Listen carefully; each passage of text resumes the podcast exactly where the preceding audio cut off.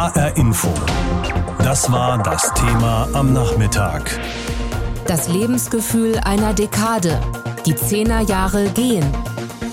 Ja, wir waren Exportweltmeister, Reiseweltmeister, Fußballweltmeister. Wir leben in einem Eldorado, in dem es vielen Menschen ziemlich gut geht. So viele wie noch nie haben einen Job.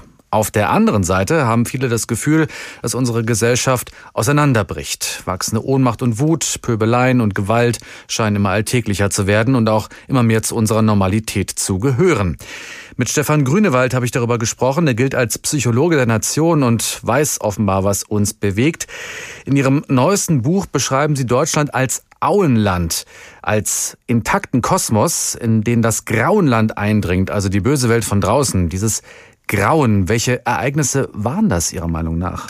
Ja, im letzten Jahrzehnt äh, hatten wir vor allen Dingen mit den Nachwirkungen der Wirtschafts- und Finanzkrise zu tun. Also äh, Ende 2008, 2009 war auf einmal das Gefühl da, all das, was uns lieb und teuer ist, kann wie in einem schwarzen Loch äh, versinken. Also letztendlich nicht nur Banken, sondern auch unsere Guthaben, Immobilien und ganze Länder.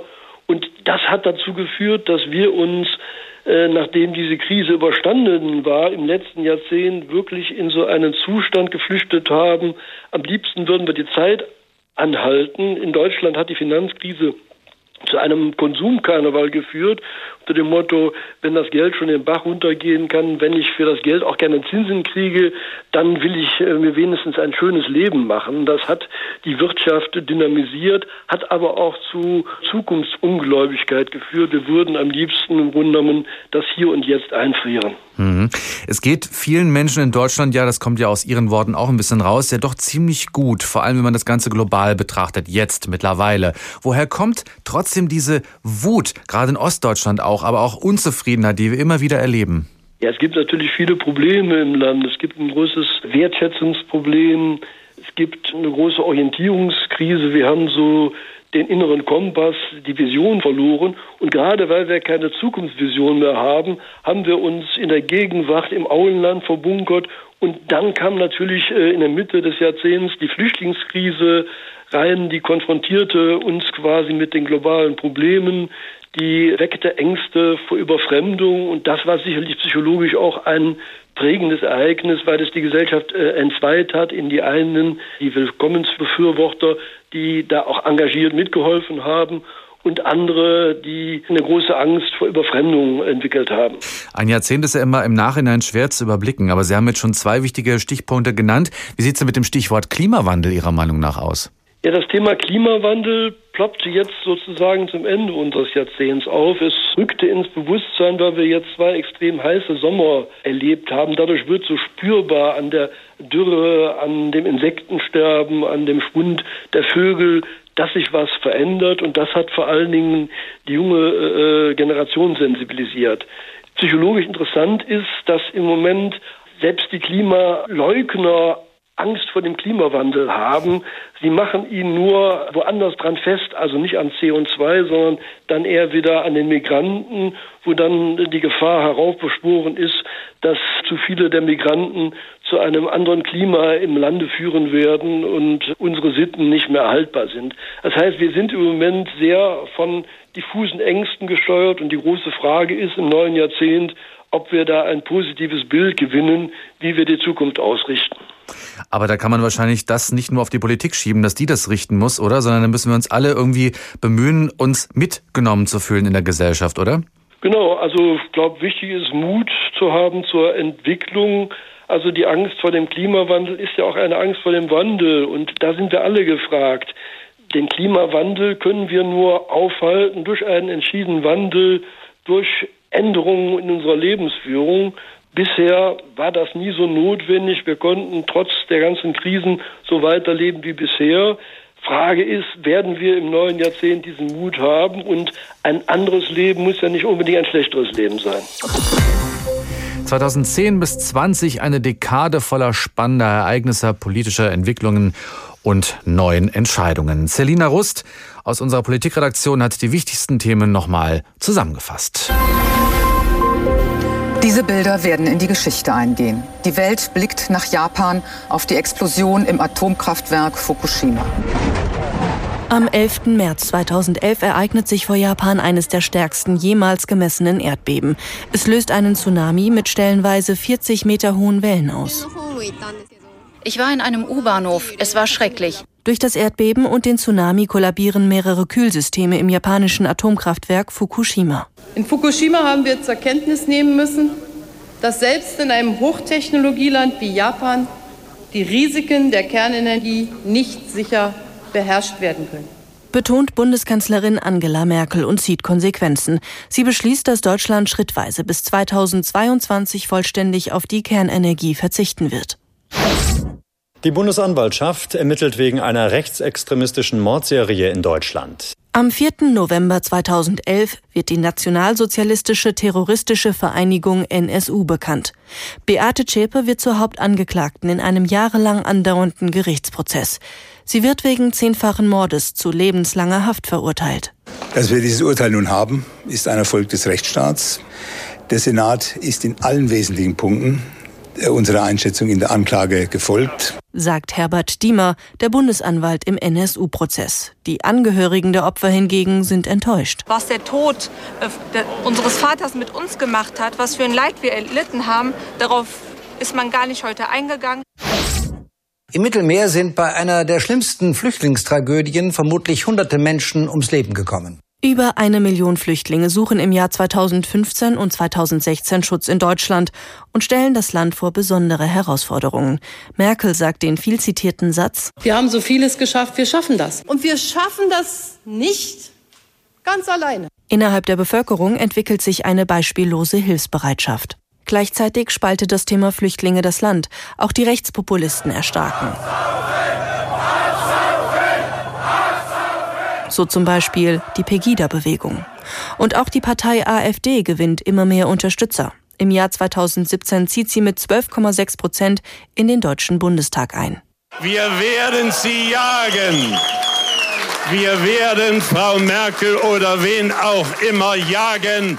So die Kampfansage des Fraktionsvorsitzenden Alexander Gauland. Seit 2019 ist die AfD in allen deutschen Landtagen vertreten.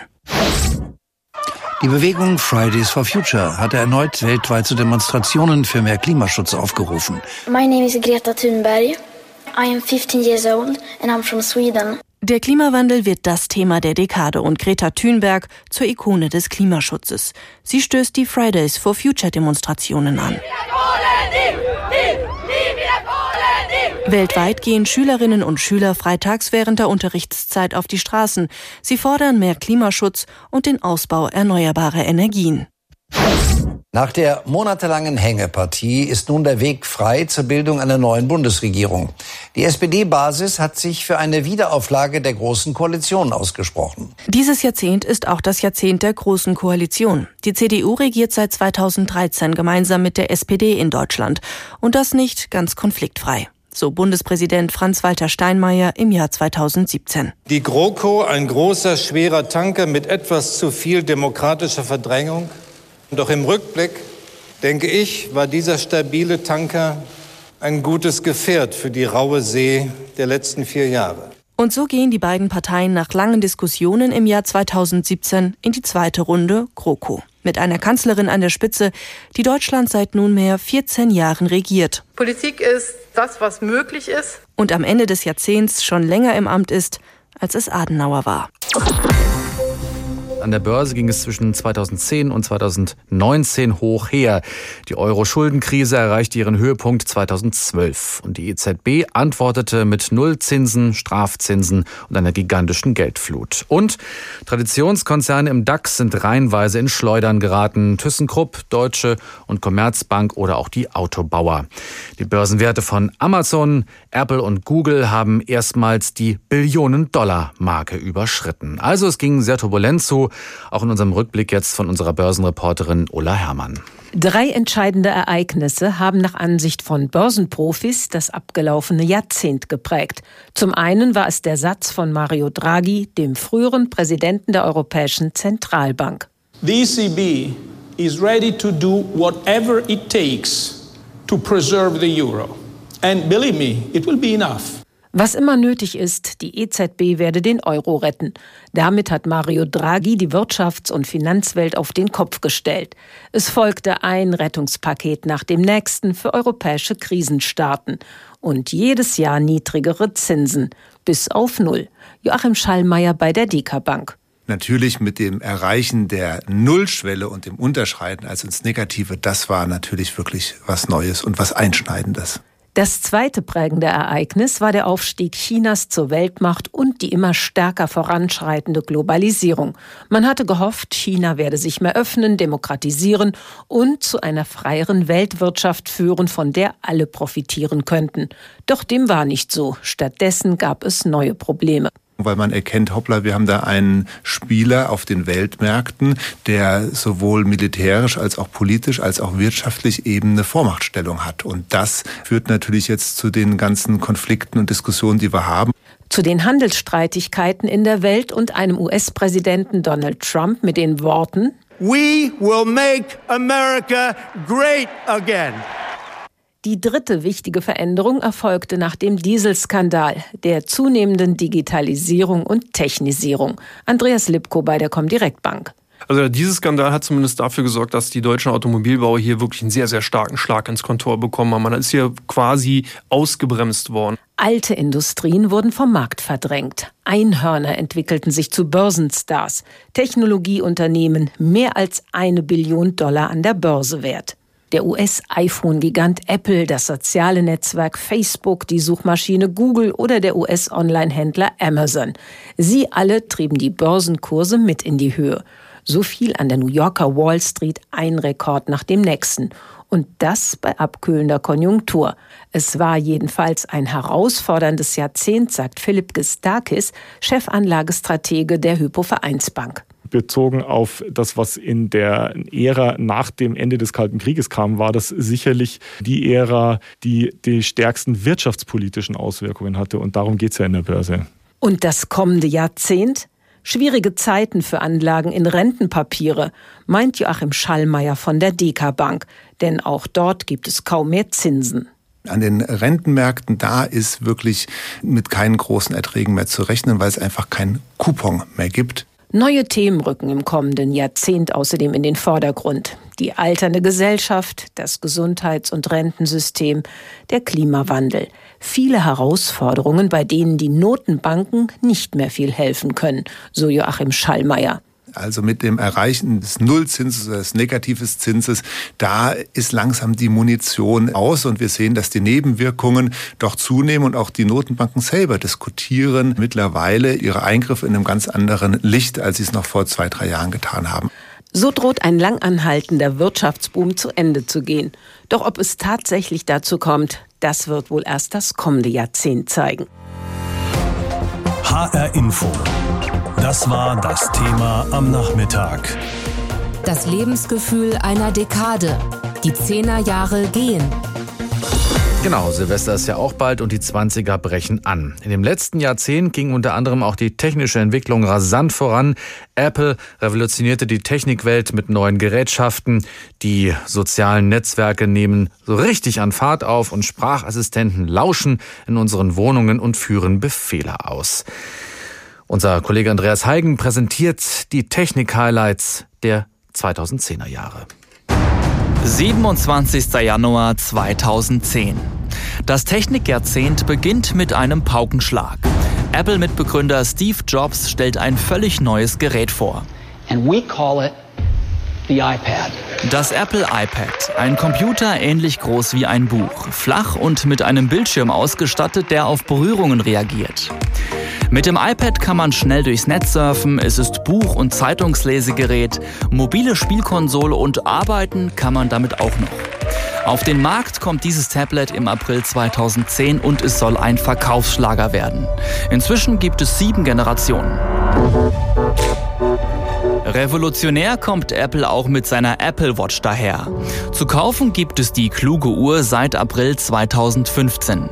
Sie erkennt die Herzfrequenz und auch die Bewegungen ihres Trägers. Die Uhr kann aber auch Termine und Nachrichten anzeigen. Ja, sogar bezahlen funktioniert mit ihr. Die aktuelle Version schreibt sogar ein EKG und warnt bei medizinischen Problemen den User. Gefreut haben dürften sich viele User in diesem Jahrzehnt auch über etwas anderes, und zwar über kabellose Kopfhörer. Hier hat Apple seit 2016 die Nase vorn. Die sogenannten Apple AirPods sind kleine kabellose Ohrstöpsel. Ja, und sie haben die Zeit der Funkkopfhörer so richtig eingeläutet. Heute sieht man gefühlt an jeder Straßenecke Musikfans, die mit kabellosen Headsets umherlaufen.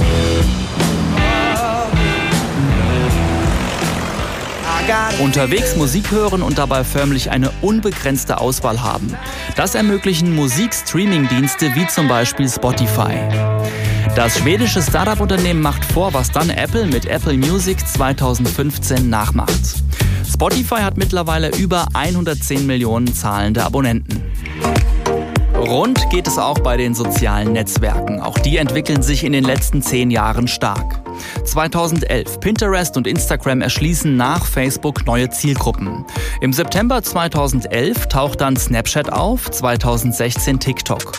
Doch vor allem Instagram wird zu einer der einflussreichsten Social-Media-Plattformen. Eigene Bilder und Videos posten steht jetzt noch mehr im Fokus. Das Privatleben vieler Nutzer wird noch mehr im Internet präsentiert. Mittlerweile hat Instagram 500 Millionen täglich aktive Nutzer.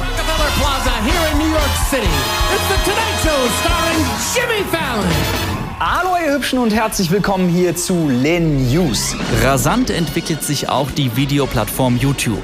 Inhaltlich scheinbar unerschöpflich findet man von Film- und Serienausschnitten über Musik und Lernvideos bis hin zu Politik und Verschwörungstheorien gefühlt alles.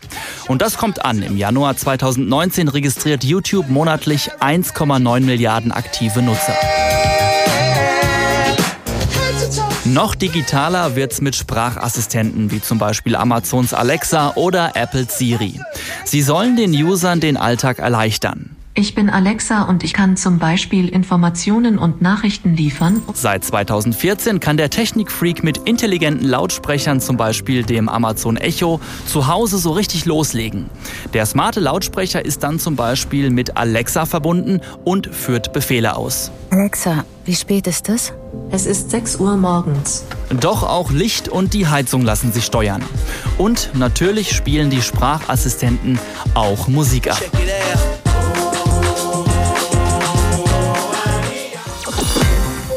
Und aber ganz schön was los in diesen letzten zehn Jahren. Tablets zum Beispiel haben ihren Siegeszug angetreten. Es war das Jahrzehnt von Instagram, YouTube und Snapchat. Musikstreamingdienste beschallen heutzutage auch den letzten Winkel unseres Wohnzimmers. Aber nicht nur bei der Technik hat sich viel getan. Auch politisch hat die Welt sich in atemberaubender Geschwindigkeit weitergedreht. Das Thema Flüchtlinge hat Mitte des Jahrzehnts unser Land nachhaltig verändert. Terror in Berlin, der Aufstieg der AfD und international Trump und der Brexit. Brexit. Das war der Blick zurück. Aber was bringt das morgen? Dieses ausgehende Jahrzehnt ist auch geprägt worden durch eine junge Frau, Greta Thunberg. Die schwedische Schülerin steht für das grüne Gewissen, für den Kampf ums Klima. Matthias Hawks ist Trend- und Zukunftsforscher. Ich habe ihn vor der Sendung gefragt, ob das auch das große Thema der nächsten Jahre wird. Oh ja, davon kann man ausgehen, weil es ist ja auch so, dass diese Personen, die manchmal auf die Bühne treten, nicht ganz zufällig das tun. Also wenn wir mal denken an John F. Kennedy oder Jean d'Arc oder sogar Che Guevara, das waren ja so Symbolfiguren, die gewissermaßen aus dieser Resonanz in der Gesellschaft entstanden sind. Als Person sind die gar nicht so wichtig, sondern die vertreten quasi eine symbolische Wende. Und ich glaube, dass das Ökologiethema eigentlich das große Megathema äh, für alles ist, für die menschliche Kultur, für die menschliche Zivilisationsgeschichte. Und das symbolisiert sie. Sie ist da gewissermaßen nur ein Stellvertreter. Wer sind denn für Sie die Gesichter, die Persönlichkeiten des neuen Jahrzehnts? Wer kann die Welt wirklich nach vorne bringen? Ja, das wissen wir natürlich nicht. Wir wissen nicht, welche einzelnen Personen das jetzt genau sein werden, aber es werden sicherlich Menschen sein, die von den Problemlagen, von den verschiedenen Jammertürmen, in denen die Menschen gefangen sind, in Richtung auf Lösungen gehen. Also wenn wir uns mal eine Figur wie Elon Musk vorstellen, der eben gesagt hat, ich will zeigen, dass Elektroautos tatsächlich sexy sein können und auch funktionieren können. Das werden die wesentlichen Treiber sein. Wir haben die Problemlagen ja jetzt genug beschrieben. in den letzten Jahren. Der Populismus in der Tat wird auch seinen Peak erreichen oder hat ihn schon erreicht. Und auch der digitale Mythos, also die Vorstellung, dass der Computer alles lösen kann, das wird nicht alles sein. Es werden Menschen sein, die über die Disziplinen hinaus, über die verschiedenen Fachbereiche Technologie, Ökonomie und Kultur einen neuen Diskurs in die Zukunft errichten können. Und der ist letztendlich geprägt von der Frage, wie wir uns wieder mit der Natur versöhnen. Die Gesellschaft taumelt ja von einem Megatrend zum nächsten. Heute Paleo-Ernährung, morgen Veganismus, heute die sogenannte Sharing Economy, also das alle alles teilen und morgen kommt vielleicht schon die Ich will alles haben Ökonomie wieder. Was kommt da in den kommenden zehn Jahren auf uns zu? Ja, das ist nur so für diejenigen, die ein bisschen verwirrt an den Medien hängen, weil dort werden dauernd neue Trends ausgerufen, dann auch als Megatrends bezeichnet. Für einen Trendforscher wie mich sind das, was Sie genannt haben, natürlich keine Megatrends, sondern das sind äh, kurzfristige Trenderscheinungen. Es kommt das auf uns zu, was wir heute schon sehen können nämlich dass wir eine neue Weltordnung durch Krisen hindurch und mit natürlich vielen Reibungen und Konflikten entwickeln. Das amerikanische Zeitalter geht zu Ende. Und das fossile Zeitalter geht eben auch zu Ende und das ist immer verbunden mit ganz großen Ängsten, mit Befürchtungen, dass nie mehr etwas Neues entstehen kann. Wir diskutieren ja momentan eigentlich immer nur über die Unmöglichkeiten. Aber wir werden eben sehen, wenn wir am Ende des Jahrzehnts sind, da wird der CO2-Ausstoß der Menschheit auch schon wieder gefallen sein. Und es werden weitere technologische Innovationen uns auch auf diesem Weg helfen. Und dann werden wir eben auch verstehen, dass das fossile Zeitalter, also die Übernutzung von fossilen Energien ja einen symbolischen Charakter auch für unsere Gesellschaft hatte. Es wird wieder ganz stark auch um die Fragen von Lebensformen gehen. Wie wollen wir eigentlich leben? In welchen gesellschaftlichen Verhältnissen wollen wir leben.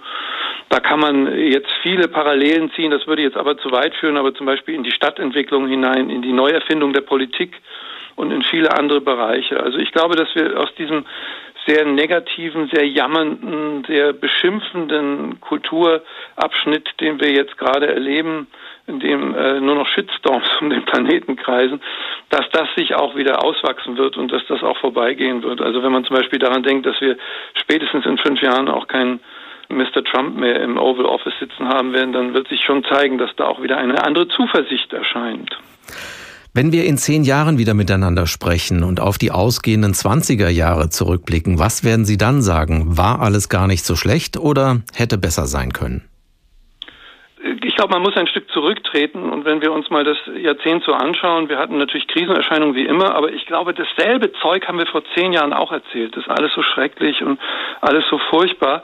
Aber wenn man mal ein bisschen genauer hinkommt, dann klären sich ja auch manche Dinge, nicht? Also, dass zum Beispiel gewisse Illusionen in Enttäuschungen enden, das ist vielleicht auch gar nicht so schlecht der Digitalismus, wie ich das mal nennen möchte, der hat uns ja wirklich so ein Wolkenkuckucksheim verheißen. Nicht? Also bis vor kurzem war es eigentlich noch auf jeder äh, Talkshow und in jedem Diskurs angesagt, dass künstliche Intelligenz zukünftig die menschliche ablösen wird und alle unsere Probleme lösen wird.